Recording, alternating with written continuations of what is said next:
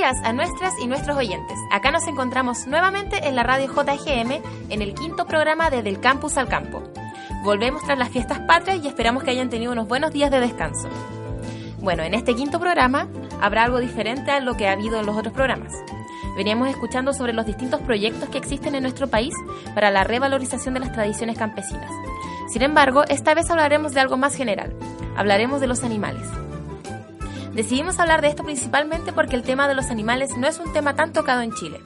No hablo de la gente que habla de lo que la gente habla en la calle, sino que me refiero a lo que hablamos a nivel institucional. ¿Qué políticas públicas tenemos hoy? ¿Son estas suficientes? Y nosotros, a nivel personal, ¿cómo nos relacionamos con los animales? Es para saber más de esto que en este programa es que hoy hablaremos de EPA Antumapu, específicamente con Claudia Vidal Araya, Juan Jara, Vicente Canales y Camila Sotomayor, todos participantes de esta organización sin fines de lucro y voluntaria de la universidad, y quienes son estudiantes de Ingeniería Forestal e Ingeniería Agronómica de la universidad. Ellos y ellas son quienes están encargados y encargadas de cuidar a nuestros perritos todos los días. También estaremos con Benjamín Fuensalidas, quien es voluntario de Animal Libre y que nos hablará sobre qué trata esta organización y cómo podemos hacer factible el veganismo en nuestra sociedad. Agradecemos a la radio JGM por brindarnos este espacio cada semana. Busquen a la radio en Facebook, Twitter e Instagram como Radio JGM y denle like. También búsquenos a nosotros y nosotras, que somos del Campus al Campo. Búsquenos a sí mismo en Facebook. Y así comenzamos nuestro primer programa.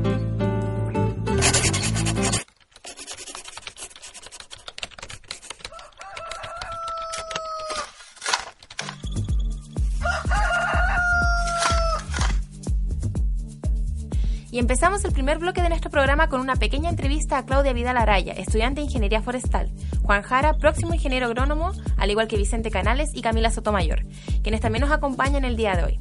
Con ellos vamos a hablar sobre lo que trata EPA Andumapu. Y cuéntenme, ¿hace cuánto tiempo que existe el EPA? ¿De 11 años? No sé si. No. De 2004 está. 2004. Sí. Ah, Seguro. Sí, es por lo que uno que sabe de historia, sí, porque no. 14. Y que nosotros no llevamos tanto tiempo. ¿Hace cuánto tiempo que están ustedes aquí? Yo estoy desde el año pasado, De marzo. desde marzo. Yo como de mayo, abril. Yo estoy de noviembre. del año pasado. Sí, del año pasado. ¿Y qué los motivó a meterse al EPA? O sea, mi parte, o sea, por mí, era que yo quería contribuir en algo como no ser como parte del problema de como la situación de los perros en la calle y ver así como a los que en Miu existía tanto perro como abandonado, quería como ayudar en, en algo, contribuir. Y me, por eso me metí a EPA. Y eso. Ah, yo también como por lo mismo, y también siento que no, no tiene que ser tan estático como siempre estar haciendo algo, aparte de lo curricular, y si pudiera hacer algo por alguien más que no sea tú, sería bacán. Principal. Igual, veía también harto cosas el problema que hay los perros y si uno puede contribuir, que sea con algo mínimo, siempre hay tiempo que uno puede ayudar a hacerlo y por eso me metí, contribuir de cualquier forma. ¿Y no sabe más o menos cómo inició EPA entonces? No, pero, eh, o sea, yo sé algo así más o menos, que es que, ya, pero más o menos era porque aquí había, donde hay un lugar tan grande, vienen a botar muchos perros. Y había cerca de 100 perros más o menos. Aquí en el... Sí, en perros callejeros, silvestrados, son los perros como que se alimentan de conejos, ratones que hay acá. Y había una cantidad así demasiado grande. Y hubo problemas que mordían así. ahí. También hay muchos brotes de enfermedades. Sí. Había, había problemas como de brote de enfermedades y había problemas de funcionarios que fueron que La estaban cara. siendo mordidos y todo eso. Y por eso creo. Eso es lo que sí decir. ¿Tú sabes un poco de la historia de EPA o no? Sí, EPA nació en 2004 eh, por unos estudiantes de recursos. En ese, en ese momento habían más de 130 perros en la facultad y nadie que los cuidara. Y la tasa de mortalidad en verdad era más alta producto del distemper y el parvovirus. Eso. Entonces, eh, a medida que EPA se implantó, eh, la tasa de mortalidad disminuyó, los perros ya tenían que comer y eran disminuyó también la población. Al- Oye, y, desde un principio fue como contrato con la universidad. No, no, antes era un movimiento solamente de los universitarios, sin ayuda como, Igual no, ahora no. es Igual ahora no bueno, ayuda entre comillas porque nos brindaron el canil, el espacio, pero nos dejaron acá. Sí. Claro. ¿Y la universidad no se hace cargo de ninguna forma monetariamente de esto? No. nada. Solo voluntariado. Sí. ¿Y actualmente cuántos perros tienen, más o menos? 22, 24, 22. Es que no, no sé. Ahí los voy a contar. Dale. Pero digamos 24. Pero contando los de No, creo que son cosas 19 perros que tenemos. ¿Acá? ¿Adentro? Sí. Pero los que Considerando hogar temporal temporal- también. Me considero que Sí, atropellaron. por las vacunas. Ah, entonces son como 23. Son como Ya. ¿Y en qué consiste el cuidado de los perros? Pucha, Es que, ya dale. o sea, es que está. Nosotros nos organizamos a través de coordinaciones. Que existe co- la coordinación de salud que se encarga como de la salud de los perros. eh, que eso ve todo lo que es esterilizaciones, vacunas, desparasitaciones y en realidad toda la ida al veterinario que necesita un perro. Está también la coordinación de población que se encarga de- del alimento y del suministro de cosas como para limpiar los Todo lo caniles, todos los insumos, correas, todo eso. Y está la coordinación como de ventas y de jornada que se preocupan como del ingreso en realidad de, o sea, como que ingrese dinero a, a EPA, Claro. Porque EPA se autofinancia. Al final, los cuidamos, les damos alimento y atención veterinaria. Y amor. Bueno, está el factor económico también. Claro. Eso es importante decir. ¿Y cómo les va con eso? ¿Mal? Realmente sí, porque llegan casos de urgencia los cuales tenemos que atender y son se exceden de nuestro presupuesto. Aparte. Hacemos plata con jornadas que ir a machetear a. Pero así lo igual vendemos, po. y ahora por ejemplo nos cancelaron la fonda, que históricamente ha sido un evento que siempre nos ha dado mucha plata, que nos permite pasar el verano, el segundo semestre, y ahora la cancelaron, entonces estamos no son tantas jornadas aquí ¿Y por qué la cancelaron? Mira una garra. por cuestiones de relacionadas con los protocolos que firmaron en la toma feminista. Igual como que EPA no está en contra de que se cancele porque era muy masivo y en verdad se generaba un ambiente medio hostil. Pero nos afecta realmente. Claro. Eso que nos, nos preocupa harto. Está medio complicado. Igual también tenemos socios, que hay gente que da dinero mensualmente, que son funcionarios, estudiantes, ¿Ya? profesores y nos aportan una cantidad. Ah, igual, buena. Sí, igual hay, ¿cuánto eran? Como sus 25 más o menos personas. Igual ¿Cuánto se dan harto. Más o sea, es Los socios son como 50 mil pesos, Sí, más o menos. pero entre todos. Entre todos, claro. Igual hay Claro. socios de pues, profesores, por ejemplo, como de FORE, de agro, Claro. y de recursos. Claro. Y el problema Pero- es que en las vacaciones, por ejemplo, hay gente que no hay cómo cobrar, entonces baja. Sí, igual hay que considerar que el alimento sale, no sé, de 240, como 230 lucas mensuales más o menos. Sí, claro. Y de repente tenemos casos veterinarios que exceden los 450 mil pesos en, no sé, menos de una semana. 500 lucas. Sí. Entonces, Mucha plata es la que necesitan. sí. ¿Y cómo se llevan los perros aquí con la gente del, del campus? Depende. Ah. Tenemos distintos casos y por lo cual cuando tienen problemas conductuales lo llegan al canil. Pueden ser por problemas conductuales o de salud. Pero como lo ideal es que estén libres por la facultad y si es que llegan a presentar problemas con personas u otros perros, eh, estamos tomando eh, como ciertas precauciones o tratamientos etológicos para entrenarlo y que no tengan eso, esas conductas. Además que lo hace más fácil de adoptar. Claro. ¿Y cuántas horas a la semana más o menos le dedica cada uno aquí a estar acá? Depende si estás metido en coordinaciones Sí, pues, también. Que Ya. aparte de las labores, cada voluntario tiene que hacer unas labores un día a la semana. Y una vez cada tres, cuatro semanas, un fin de semana. Sería un fin de semana hacer las labores. Las labores consisten en limpiar los caniles, o dar medicamentos, hacer pasar a los perros, o recorrido que dar la comida a los perros del que están sueltos. Eh, Pero más o menos en promedio, o sea, si es que uno no está en ninguna coordinación, como una hora y media. Pero si es que uno está en una coordinación, eh, No, más. Sí. No, viene como casi todos los días. Y esto con mucha dedicación en realidad voluntarios y Es puro amorcito al final. Sí, los perritos. ¿Y se relacionan con otras organizaciones? Eh, no de manera muy íntima. Estaba con la, la vivisección ahora, pero eso es un tema más de...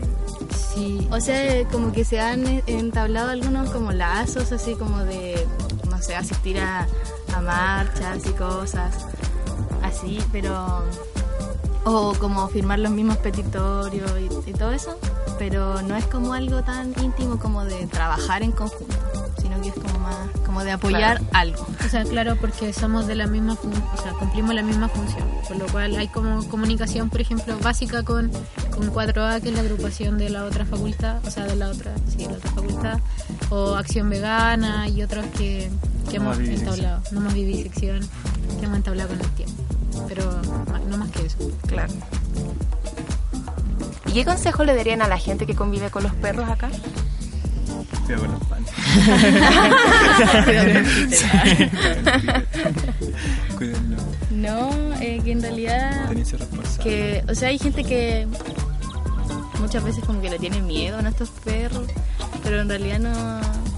Ahora que están con tratamiento etológico no, no debería haber problema y no hacen nada. En realidad son los mejores, son demasiado tiernos. Son muy regalones. Son Sí. parte de igual de los estudiantes, Sí, claro. porque hay algunos que están en donde se reúnen todos los estudiantes Y hay un perro y hay un perro amigo. Perro el carril. La cancha de fútbol. Sí. Mordiendo la pelota. duermen adentro. Sí, Y hay otro de veterinaria que se viene Sí, el fantasma. Sí. sí. Es que quién más acá.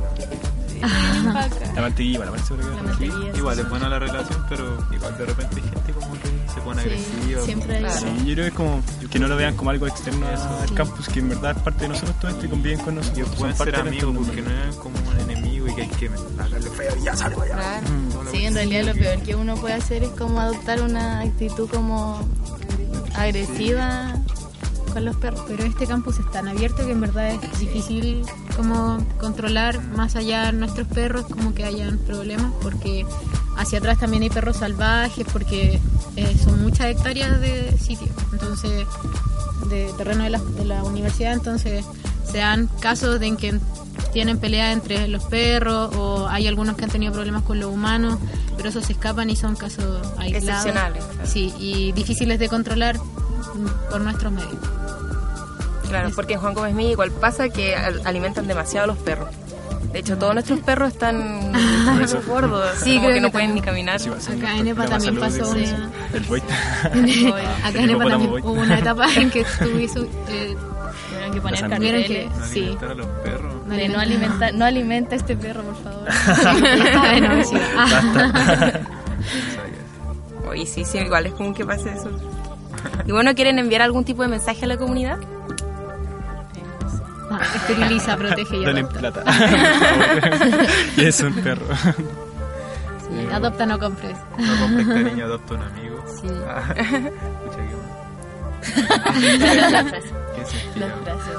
Las frases de jornada. No sé. Que den plata, en verdad.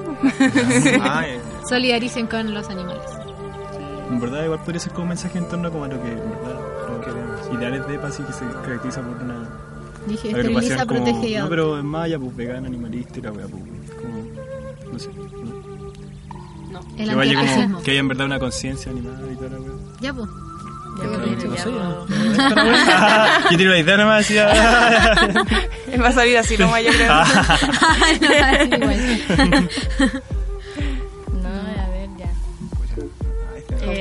ahora, ¿eh? Ya, ahora sí. Sí, compromiso y una conciencia hacia el entorno.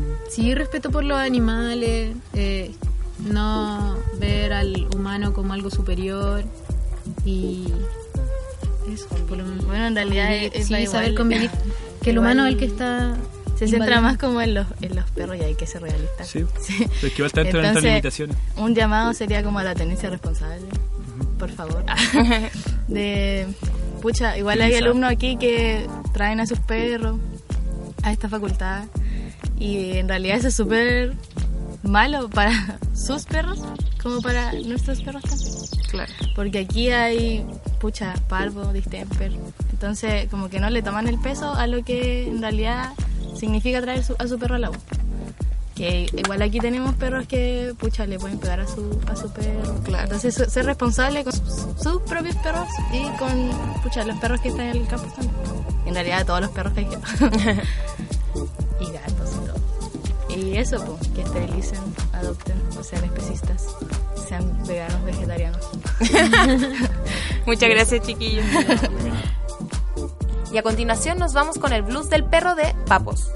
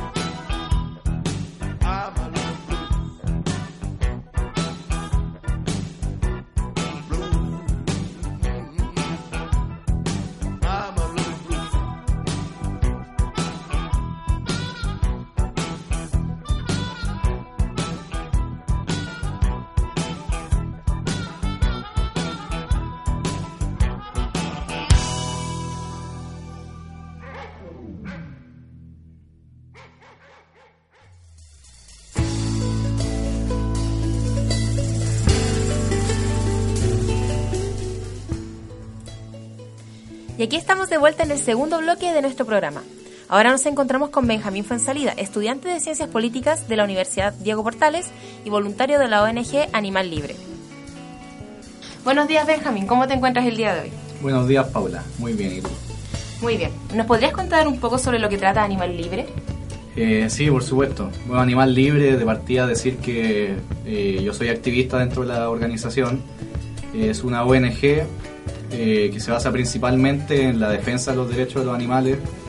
Eh, tenemos un trabajo voluntario, eso es fundamental dejarlo claro porque hay mucha gente que piensa que a, a veces uno se involucra en este tipo de organizaciones por una cuestión de, de que tiene un trabajo remunerado, qué sé yo, pero nosotros tenemos un trabajo netamente voluntario, una labor que hacemos de informar a la gente, principalmente a pie de calle, eh, a través de intervenciones, ya sea con carteles que muestran la realidad que, que viven los animales a diario, en, ya sea en prácticas como el rodeo, en los mismos mataderos, en la industria de la leche, del huevo, eh, para un poco informar a la gente acerca de lo que es esta industria de explotación y de qué manera se está invisibilizando todo lo que es el sufrimiento que viven los demás animales a diario. ¿Nos podrías decir qué proyectos están haciendo actualmente en Animal Libre? Mira, en Animal Libre, por lo general, eh, no es que se enfoque en un solo proyecto, sino que tiene distintos departamentos incluso dentro de la misma organización, tiene departamentos jurídicos, eh, de cuestiones ligadas a lo audiovisual, eh, cosas que se ligan más a la publicidad por redes sociales.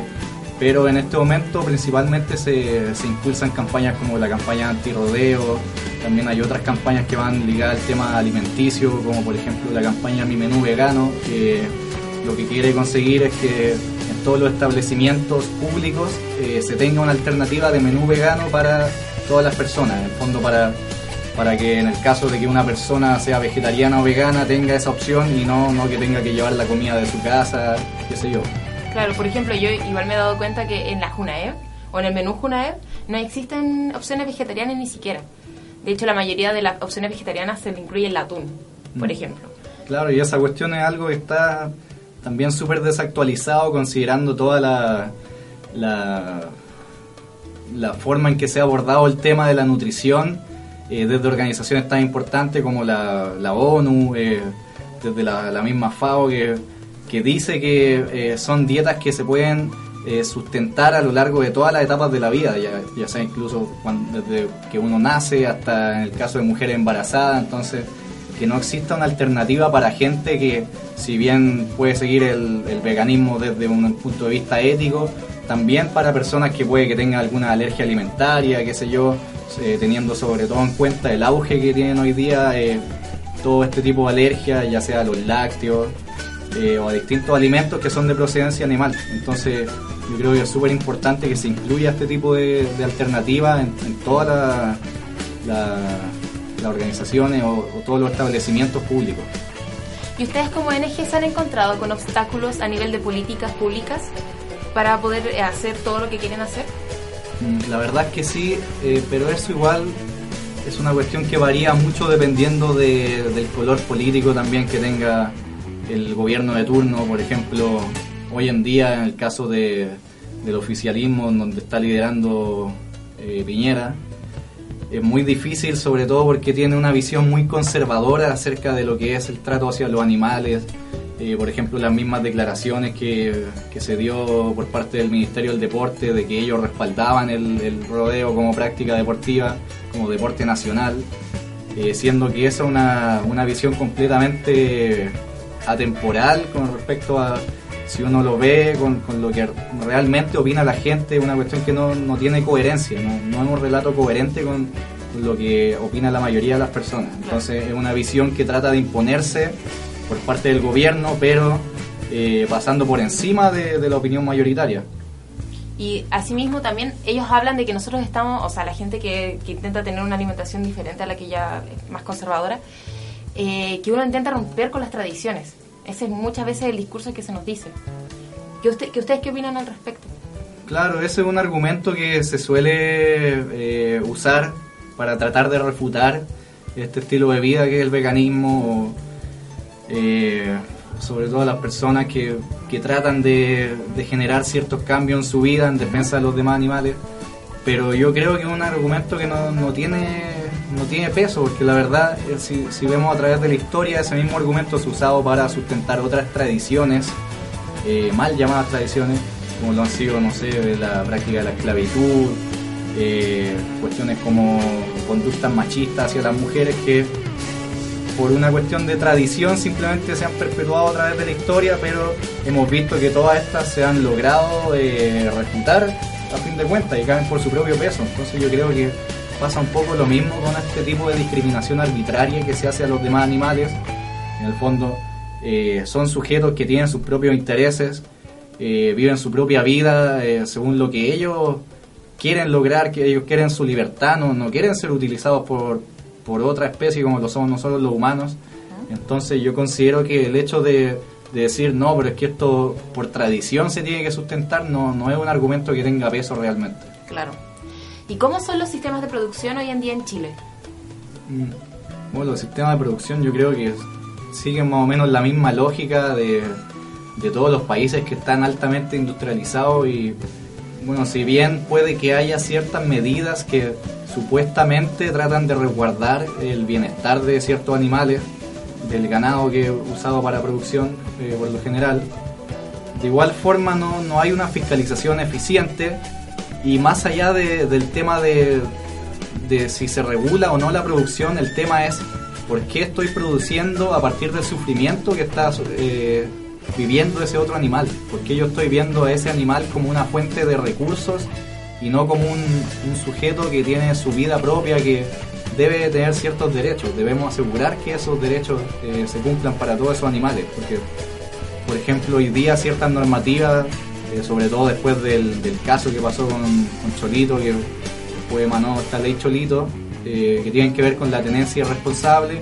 y con, de cierta manera, regular lo que es el bienestar de los animales, pero también una medida que yo considero que es insuficiente porque se basa simplemente o, o principalmente en regular lo que es eh, el bienestar de los animales domésticos que uno puede tener en la casa, pero no va al fondo del asunto, que es eh, donde se produce la mayor crueldad, que son todas estas industrias de explotación, que ya sean las carnicerías, las lecherías, de donde se produce a nivel más macro eh, todo el sufrimiento y la explotación de los demás animales. Claro, porque al final las políticas públicas están teñidas de ese especismo. De Claro. que hay animales que sí vale la pena cuidar y otros que no tanto. Exactamente. sobre todo a nivel de producción masiva. Pero ¿qué ocurre en- cuando hablamos de pequeños productores, por ejemplo? Que tenemos en los campos gente que, no sé, puede sacar leche y que para ellos sea una tradición tener un par de vacas, etcétera. ¿Qué opinas tú al respecto? Claro, es difícil el tema de, de cuando se trata de pequeños productores, de hecho por lo general cuando uno eh, como activista hace activismo a pie de calle, a veces se encuentra con, con ese choque de ciertas personas que van y te empiezan a discutir y te dicen, eh, bueno, pero yo me crié en el campo, eh, mis papás tienen una granja o yo tengo un terreno donde tengo, no sé, un par de vacas y, y voy y la ordeño. Eh, bueno, pero a pesar de eso, la vaca no, no es como que te esté pidiendo que tú la ordeñes ni nada. De hecho, la- las vacas no necesitan ser ordeñadas. El único momento en que ellas necesitan liberar su leche es para dársela justamente a sus crías no, no para que nosotros las consumamos. Entonces, creo que a pesar de que sea en una menor escala, de igual forma se está replicando esta misma lógica especista de ver a los demás animales como recursos usados para satisfacer simplemente nuestras necesidades. Y creo que es una visión eh, súper egoísta y bastante especista. Claro. ¿Y no habría alguna forma de flexibilizar estas ambas cosas, como el veganismo quizás con esta tradición campesina? ¿O son totalmente antagónicas? Mm, es que no sé si llamarlo antagónico, Ujú. Eh, porque los, los campesinos tampoco es que eh, quieran como de manera premeditada eh, decir, ya ok, yo voy a matar a este animal porque quiero matarlo, ¿no? sino que ellos tienen inculcada una, una tradición, como tú dices, por detrás, que es donde ellos nacieron en un contexto en donde los animales eh, se ven simplemente como recursos, como cosas, ya sea animales de carga, ganado, qué sé yo. Entonces es muy difícil eh, decir que hay un antagonismo, porque en verdad esas mismas personas mm, no eligieron nacer en ese contexto en donde ellos son propicios a, seguir replicando esas mismas prácticas. Entonces yo creo que lo que hay que hacer es ejercer labores educativas en todos esos sectores eh, que son mucho más propensos a replicar estas lógicas especistas, pero no llegar y, y de, a priori eh, juzgarlo a Claro. ellos por la forma en que fueron criados. Creo que es toda una labor educativa que va de la mano con ya sea políticas públicas, eh, con mucho activismo de por medio, pero uno no puede a priori decir, ok, esta persona está siguiendo estas prácticas, así que es mi enemigo. Claro. Porque asimismo, como ellos están replicando esas conductas que si bien oprimen a otras personas, o sea, perdón, a otros, a otros animales, eh, ellos también sufren cierta, cierta tipo de opresión en sus vidas. Ellos también en el campo hay mucha pobreza, hay mucho desamparo de- del gobierno, sobre todo en un país tan centralizado como lo es Chile. Entonces yo creo que si bien eh, ellos están oprimiendo de alguna forma a otros seres, ellos también son víctimas de esa propia opresión y eso también está haciendo que ellos estén siendo alienados de alguna forma sobre la realidad que ellos están replicando. A fin de cuentas, todo es un proceso. Después de quizás muchos años podríamos ver nuevas tradiciones campesinas en donde se pueden incluir ambas cosas. Claro, sí, de hecho, igual también eh, eh, lo que tú mencionas de que es un proceso es algo fundamental de entender porque a veces uno conversa con gente y te dice, eh, ok, pero ¿qué pasa si el día de mañana eh, todos se convierten en veganos? ¿Y qué pasa, por ejemplo, con, con los animales que están en la granja? ¿Qué, qué va a pasar con ellos? ¿Van a quedar ahí a la deriva, abandonados?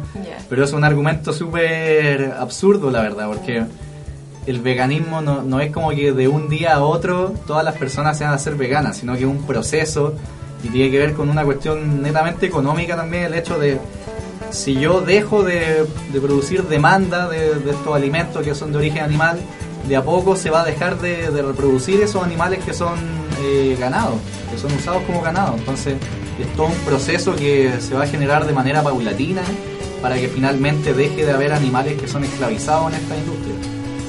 ¿Y aquí en Chile hoy hay algún tipo de producción nacional que incluya el veganismo? Que tú sepas. ¿A qué te refieres con producción Por nacional? ejemplo, no sé, algún tipo de industria que, in- que incluya dentro de su de sus normas y de misión, visión, todo eso, que, que bueno, que sea vegano en verdad, a nivel ético. Y que Mm. realmente sea factible. Ah, pero te refieres así como a, a cierta industria alimenticia Claro. donde produzcan solamente productos Ajá. veganos. Sí, hay algunas marcas, hay, hay marcas que producen eh, sobre todo sustitutos, por así decirlo, de, de hamburguesas, de qué sé yo, de carne. Eh, hay, hay varias marcas que si bien no son las que predominan en el mercado, porque obviamente la competencia frente a la industria de la carne o de los lácteos es una cuestión que es súper fuerte y también por todo el, el lobby que se genera a nivel empresarial. Entonces, si bien son, son ciertas empresas que por lo general son pymes y son bastante emergentes, a lo largo del último tiempo han ganado bastante peso. De hecho, eh, es cosa de, de meterse a Facebook, hay muchos grupos que, que son sobre vegetarianismo, veganismo, y ahí mismo también incluso la- las mismas empresas se van promocionando y van mostrando todos sus productos nuevos y cada, cada día, cada vez es más amplia la gama de productos, ya sea eh, leches vegetales, carnes vegetales, eh, hamburguesas de, de legumbres, qué sé yo, siempre, cada día es mayor la oferta que hay. Y bueno, igual siempre está el mito de que es muy difícil volverse vegano o vegano. ¿Tú qué opinas? ¿Qué, ¿Cómo ha sido tu experiencia? ¿Es realmente así? Mira, yo en lo personal eh, tuve un proceso que fue bastante extenso, pero fue más que nada por desinformación. Yo cuando estaba terminando el colegio, eh, yo ya estaba, estaba empezando a ser vegetariano, fui dejando de a poco las carnes, no recuerdo bien en qué año, pero más o menos en primero medio empecé a dejar primero carne roja, después pollo, qué sé yo eh, después el pescado y ahí recién me hice vegetariano, después pasaron ya un, un par de años, dos, tres años, y ahí recién di el paso al veganismo, pero fue más que nada por desinformación y también porque era, era más chico, entonces todavía no sé, no sabía cocinar bien, no, no sabía cómo, cómo decirle a mi mamá, que en ese entonces me cocinaba por lo general. eh, oye mamá, sabéis que me voy a hacer vegano, entonces sentía que iba a ser como un peso eh, a nivel familiar y también eh, por el lado mío quería dar ese paso siendo responsable, sin tener eh, carencia de, de ciertos nutrientes que son críticos eh, en cuanto a su reemplazo cuando uno adopta esta forma de vida. Entonces quería dar ese paso estando seguro y siendo alguien responsable para, para esa transición, ¿cachai? Pero cuando ya me hice vegano, la verdad para mí no, no fue nada, nada difícil, porque ya tenía toda esa ese recorrido por detrás de haber sido vegetariano bastante tiempo, ya conocía más o menos eh, de qué manera suplementar ciertos nutrientes, eh, qué comidas tenía que, que ir consumiendo de forma variada todos los días, entonces no, no, no fue algo que me, que me costara tanto. Bueno, y también porque me gusta harto cocinar, entonces no, no es como que yo sufriera al, al momento de decir ya me voy a hacer vegano, mucha que lata me va a costar, sino que todo lo contrario, fue como una experiencia y, una cuestión súper anecdótica. Yo me hice vegano en un viaje que yo tuve eh, de intercambio que me fui a Uruguay. Y una cuestión súper paradójica porque Uruguay es uno de los países en donde más se consume carne per cápita. Tiene una tradición de consumo de carne, de hacer parrilladas, qué sé yo, eh, súper fuerte. Y yo me planteé como desafío, más que nada por una cuestión de, de independencia, como estar allá solo, decirme, ok, ahora que estoy solo, voy a aprender a cocinar todas estas cosas veganas, me voy a dar el tiempo de aprender de buena manera cómo eh, ser un vegano responsable. Entonces, desde ese punto de vista fue un desafío súper grande, pero lo, lo pude lograr y bueno, también tuve muchos cambios a nivel, nivel psicológico, a nivel físico, pero todo, todo para mejor en realidad. Claro. Bueno, igual tú, como la mayoría de la gente que es vegana hoy en día, eh, tiene que serlo por una toma- un tema de decisión personal.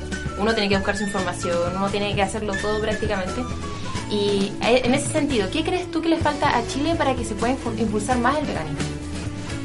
Mm, Bueno, viéndolo desde un punto de vista un poco más institucional, creo que quizás sería bueno, eh, por ejemplo, hoy día existe una bancada animalista en el Congreso, pero esa misma bancada no, no, no profundiza el tema del veganismo, que se quedan como en, en el animalismo de, que se dice dentro del, del mundo del veganismo como el, el mascotismo, por así decirlo Ya.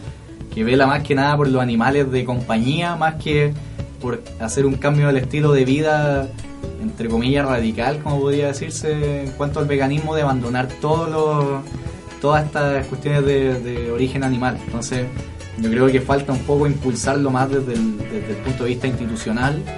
Y creo que Animal Libre también está haciendo una labor súper importante en ese sentido, eh, presentando propuestas como lo es la del, la del menú vegano, que es una oportunidad súper súper relevante eh, para poder dar a conocer también a gente que quizás ni siquiera ha escuchado hablar de lo que es el veganismo. Claro. Entonces, que exista ese tipo de alternativa en establecimientos públicos sería un avance súper importante, yo creo. Entonces, creo que eh, darle ese impulso desde el punto de vista institucional y quizás no tanto eh, centrándolo solamente en el activismo a pie de calle, sería un, un plus que podría darle al movimiento. Creo que tiene que haber cierta coherencia y cierta conexión entre la labor del activista, pero eso después plasmarlo en ciertos cambios a nivel institucional.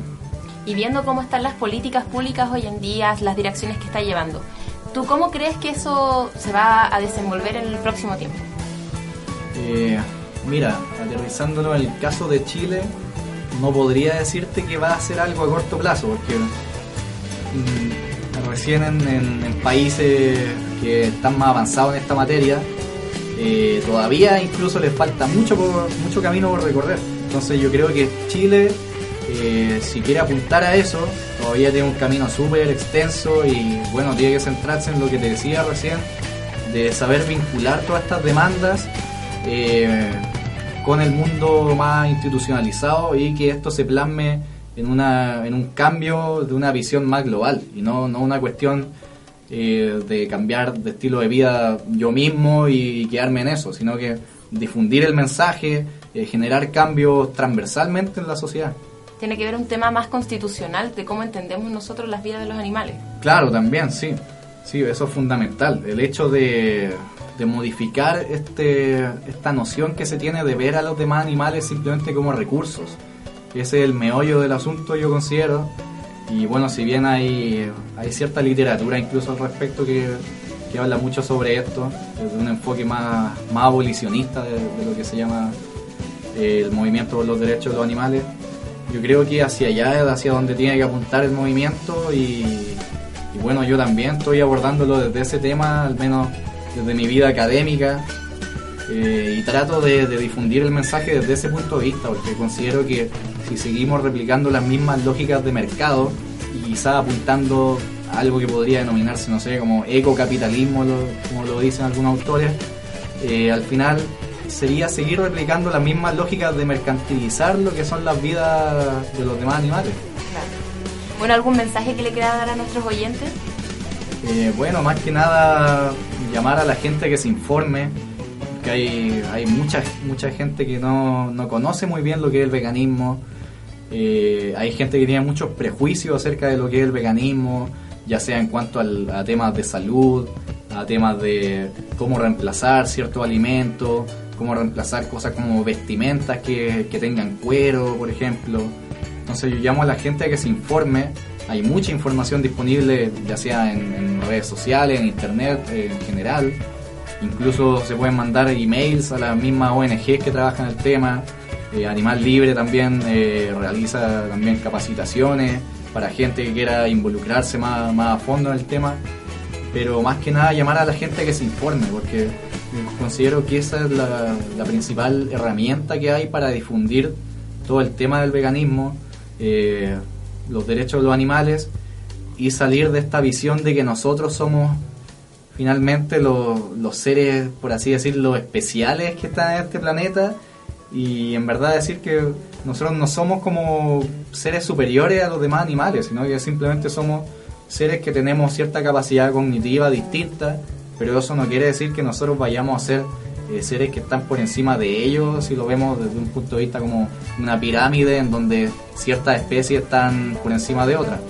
Entonces, llamar a la gente a que se informe sobre el tema, eh, que vean otras alternativas de alimentación y también para desmitificar ciertas cosas, por ejemplo, como el tema de, de que hay, hay gente que plantea a veces que la alimentación vegana es más cara o que existen muy pocas alternativas, pero de, de que existen alternativas existen y muchas.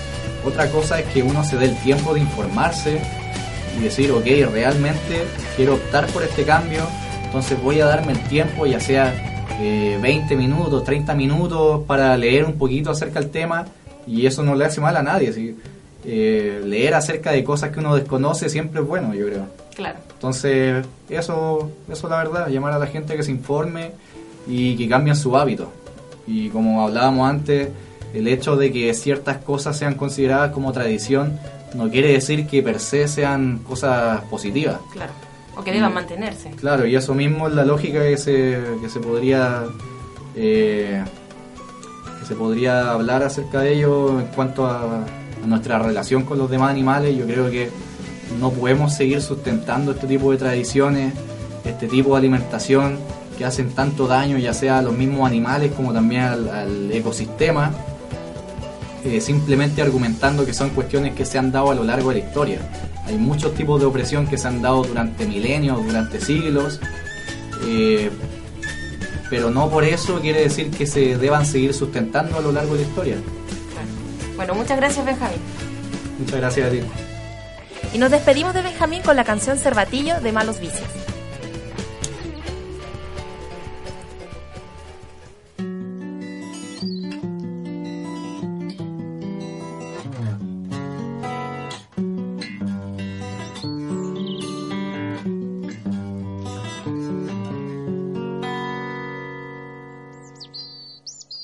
Soy un cervatillo y vivo aquí en el bosque con mi familia y otros animalotes. Aquí la vida es sencilla y tranquila, sin alborotos viviendo en paz y en armonía.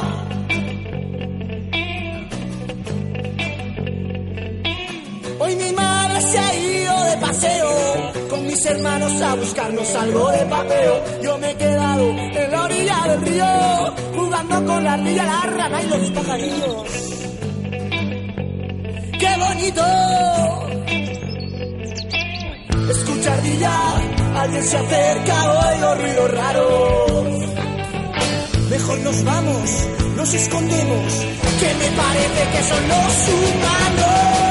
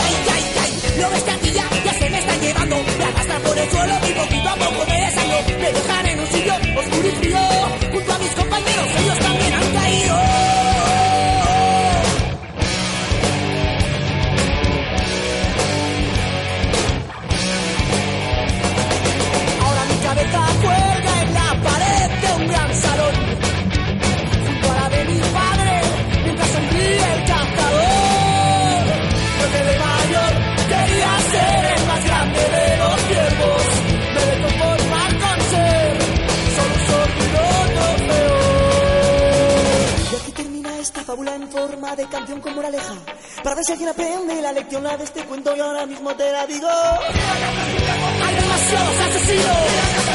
Hay demasiados asesinos. Hay demasiados asesinos. Hay demasiados asesinos. Hay demasiados. Hay demasiados. Hay demasiados.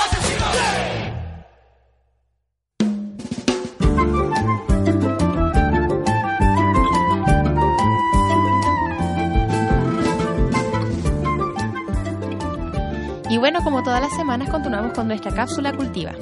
Pero bueno, antes estábamos hablando sobre la seguridad alimentaria y sus pilares. Esta semana, en vez de hablar del cuarto pilar, el cual hablaremos la próxima semana, eh, hablaremos de algo diferente. En honor a que estamos haciendo un programa distinto a los que hemos ya tenido antes. Esta vez hablaremos sobre la comida chatarra. Hemos hablado sobre la alimentación durante todas estas semanas, pero ya es hora de que hablemos del tema de lleno. ¿Qué tan buena es la comida chatarra? Bueno, yo creo que todos ya sabemos esa respuesta, pero en, este, en esta cápsula adentraremos más en cómo esta comida nos puede parecer algo muy rico, muy, muy llamativo y que nos dan ganas de consumir, pero que de todas formas no son buenos para nuestro cuerpo.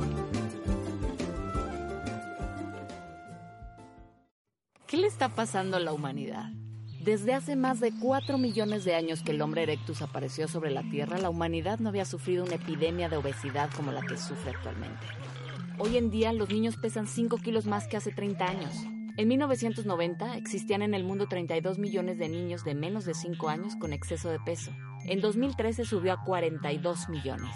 Y en un futuro, digamos 2025, serán 70 millones. Pero, ¿por qué cada vez hay más personas con sobrepeso? Por la abundante chatarra, azucarada, grasosa y con sal que comen. Por ejemplo, un niño de 8 años ya ha comido la cantidad de azúcar que su bisabuelo comió en toda su vida. Esta alimentación no solo nos hace tener sobrepeso y obesidad, también crea una epidemia de enfermedades. Hoy en día las enfermedades asociadas con la mala alimentación como la diabetes, enfermedades del corazón y algunos tipos de cáncer provocan más de 11 millones de muertes al año. Obviamente estos productos están procesados de miles de formas para que los niños los consuman sin remordimientos. Aditivos de todos los sabores, colores y formas existentes, que se convertirán en su adicción y alimentación diaria. Envueltos con empaques y etiquetas fluorescentes, donde los verdaderos ingredientes ni se alcanzan a leer. Y maquillados con eslogans engañosos y divertidos. Todo esto apoyado por la publicidad que les entra por la nariz, oídos y ojos, hasta llegar a sus boquitas. ¿Quién quiere el nuevo juguete? Pues come. ¿Quién quiere el nuevo empaque? Pues come. ¿Quién quiere el nuevo sabor alienígena? Pues come. Y aunque ellos quieran huir y abrazar la comida saludable, no podrán hacerlo. La comida chatarra tiene el control de las escuelas, donde solo debería haber alimentos y bebidas saludables. Pero esto solo pasa en algunos países. ¿No es ya suficiente de tanto exceso en este mundo obeso? Los ciudadanos podemos exigir comida saludable que contenga menos grasa, azúcar y sal. Etiquetados nutricionales que adultos y niños puedan entender fácilmente. Que haya alimentos saludables en las escuelas, así como agua potable y gratuita para beber. Así como restringir la publicidad de alimentos chatarra dirigidas a niños y niñas. Debemos ganar la batalla contra la desnutrición y la obesidad. Hay que hacerlo en casa, pero no podemos tener éxito si no trabajamos juntos para impulsar un convenio global para proteger y promover la alimentación saludable y liberar a nuestros niños y niñas del ambiente obesigénico que nos rodea.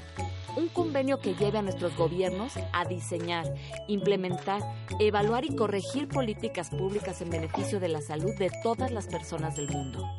Ayúdanos a volver al camino saludable.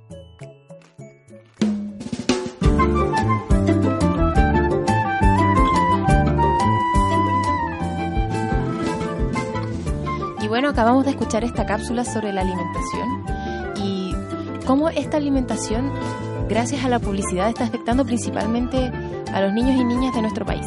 No solo de nuestro país, sino que a nivel mundial. La publicidad termina haciendo que un alimento que no es para nada bueno para nosotros parezca serlo y las políticas públicas parecieran no apuntar a, a esto. Si bien es cierto que desde hace un tiempo ya tenemos el tema de, de los sellos, que han sido una conversación continua desde que aparecieron, estos sellos parecieran no ser suficientes para mantener en alerta a los niños y niñas sobre lo que tienen que comer. ¿Hay educación sobre que cualquier alimentación es la adecuada para ellos? Claro, en el colegio la tenemos, pero también es importante que nosotros, en nuestro día a día, podamos inculcar este tipo de conocimientos a, a, todos los niños que tengamos a nuestro alrededor. No solo hablo de hijos e hijas, sino que hablo de hermanos, hermanas, amigos, amigas, sobrinos, sobrinas. Que es bueno inculcarles que la comida sana es buena. No solamente decir que la comida chatarra es algo negativo y algo que debemos evitar, porque eso está claro. Y de hecho es muy probable que ellos y ellas ya lo sepan. Pero debemos también decirles que la comida sana tiene su lado positivo. Que comer todos los días dulces es malo, sí, pero también podemos eh, comerlos de otras formas en donde es mucho mejor para nuestro cuerpo, en donde nuestro cuerpo lo puede integrar mucho mejor al metabolismo. Tenemos que quizás enseñar desde lo positivo y no tanto desde lo negativo. Más que decir no lo hagas, decir ¿por qué mejor no haces esto? Y bueno, con esta reflexión nos despedimos el día de hoy en nuestro programa. Póngale like a la página de la radio JGM, en la página en Facebook, en Twitter e Instagram y también pónganle eh, like a nosotros en nuestro Facebook. Que tengan una gran semana y nos encontramos el otro miércoles a las once y media de la mañana. Hasta luego.